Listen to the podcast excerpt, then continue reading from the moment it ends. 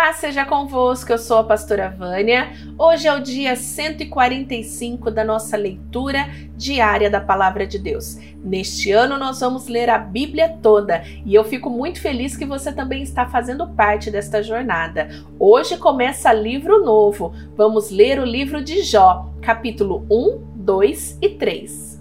Na terra de Uz morava um homem chamado Jó. Ele era bom e honesto, temia Deus e procurava não fazer nada que fosse errado. Jó tinha sete filhos e três filhas. Era dono de sete mil ovelhas, três mil camelos, mil bois e quinhentas jumentas. Tinha também um grande número de escravos. Enfim, Jó era o homem mais rico de todo o Oriente. Os filhos de Jó iam às casas uns dos outros e davam banquetes, cada um por sua vez e as três irmãs eram sempre convidadas para estes comes e bebes. Quando terminava a rodada de banquetes, Jó se levantava de madrugada e oferecia sacrifícios em favor de cada um dos seus filhos, para purificá-los. Jó sempre fazia isso porque pensava que um dos filhos poderia ter pecado, ofendendo a Deus em pensamento.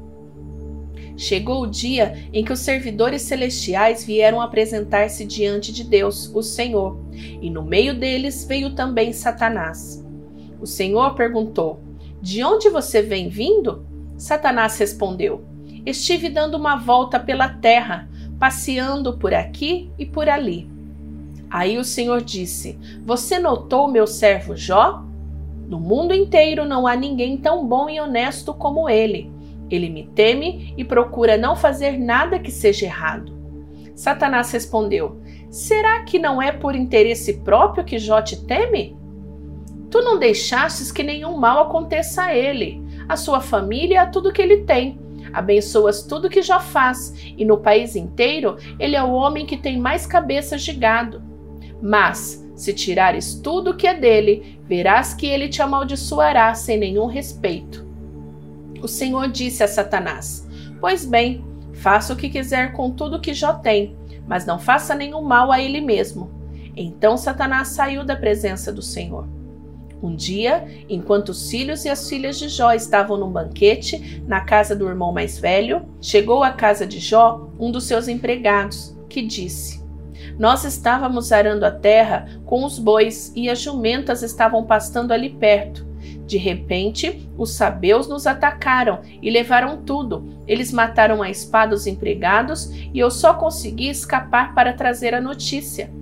Enquanto este ainda estava falando, veio outro empregado e disse: Raios caíram do céu e mataram todas as ovelhas e os pastores. Eu só consegui escapar para trazer a notícia.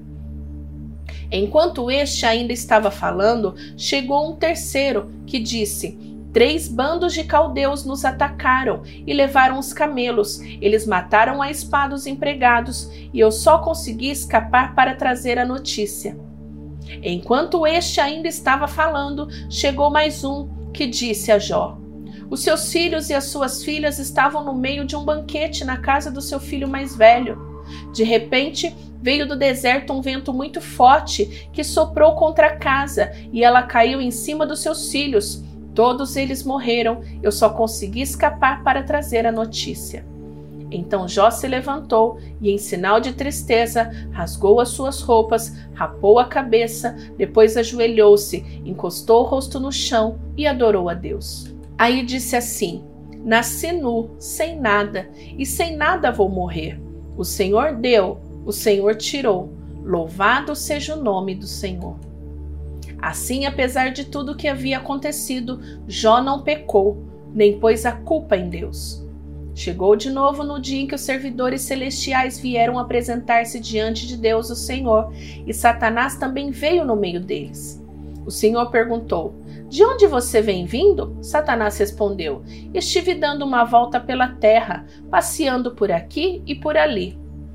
Aí o Senhor Deus disse: Você viu meu servo Jó? No mundo inteiro não há ninguém tão bom e tão honesto como ele. Ele me teme e procura não fazer nada que seja errado. No entanto, você me convenceu e eu deixei desgraçar Jó, embora não houvesse motivo para isso. Mesmo assim, ele continua firme e sincero como sempre. Satanás respondeu: É só tocar na pele dele para ver o que acontece. As pessoas não se importam de perder tudo, desde que conservem a própria vida. Agora, se estenderes a mão e ferires o corpo dele, verás como ele, sem nenhum respeito, te amaldiçoará. O Senhor disse a Satanás: Pois bem, faça o que quiser com Jó, mas não o mate.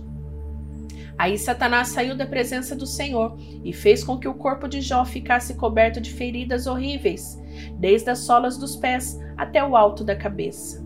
Jó sentou-se no monte de cinzas e pegou um caco para se coçar. E a mulher dele disse: Você ainda continua sendo bom? Amaldiçoe a Deus e morra. Jó respondeu: Você está dizendo uma bobagem. Se recebemos de Deus as coisas boas, por que não vamos aceitar também as desgraças? Assim, apesar de tudo, Jó não pecou, nem disse uma só palavra contra Deus. Jó tinha três amigos: Elifaz da região de Temã, Bildade da região de Suá e Zofar da região de Naamá.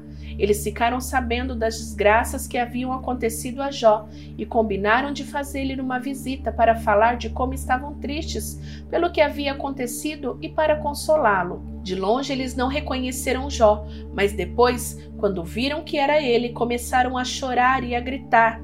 Em sinal de tristeza, rasgaram as suas roupas e jogaram pó para o ar e sobre a cabeça. Em seguida, sentaram-se no chão ao lado dele e ficaram ali sete dias e sete noites e não disseram nada, pois viam que Jó estava sofrendo muito. Finalmente, Jó quebrou o silêncio e amaldiçoou o dia do seu nascimento. Jó disse: Maldito o dia em que nasci, maldita a noite em que disseram: Já nasceu, é homem. Que aquele dia vira escuridão que Deus lá do alto não se importe com ele e que nunca mais a luz o ilumine. Que a escuridão e as trevas o dominem, que as nuvens o cubra e apaguem a luz do sol. Que aquela noite fique sempre escura e que desapareça do calendário. Que seja solitária e triste aquela noite e que nela não se escutem gritos de alegria. Que seja amaldiçoada pelos feiticeiros aqueles que têm poder sobre o monstro Leviatã que escureçam as estrelas da sua manhã, que ela espere luz e a luz não venha, e que a sua madrugada não chegue. Pois ela deixou que a minha mãe me desse a luz e não me poupou de todo este sofrimento. Porque não nasci morto? Porque não morri ao nascer?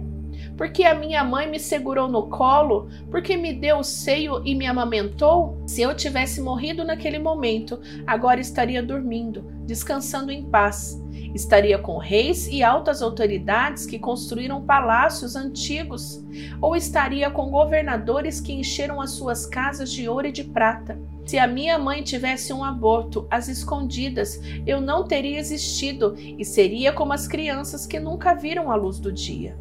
Na sepultura acaba a agitação dos maus e ali repousam os que estão cansados. Ali os prisioneiros descansam juntos e já não ouve mais os gritos do capataz. Ali os importantes e os humildes, os escravos ficam livres dos seus donos. Porque os infelizes continuam vendo a luz? Porque deixar que vivam os que têm coração amargurado? Eles esperam a morte e ela não vem, embora desejam mais do que riquezas. Eles ficam muito alegres e felizes quando por fim descem para a sepultura. Deus os faz caminhar às cegas e os cerca de todos os lados. Em vez de comer, eu choro e os meus gemidos se derramam como água. Aquilo que eu temia foi o que aconteceu, e o que mais me dava medo me atingiu. Não tenho paz, nem descanso, nem sossego, só tenho agitação. Finalizamos a leitura de hoje e eu te espero amanhã para a gente continuar lendo o livro de Jó. Que Deus te abençoe. Beijo da pastora Vânia. Fica com Deus. Tchau, tchau.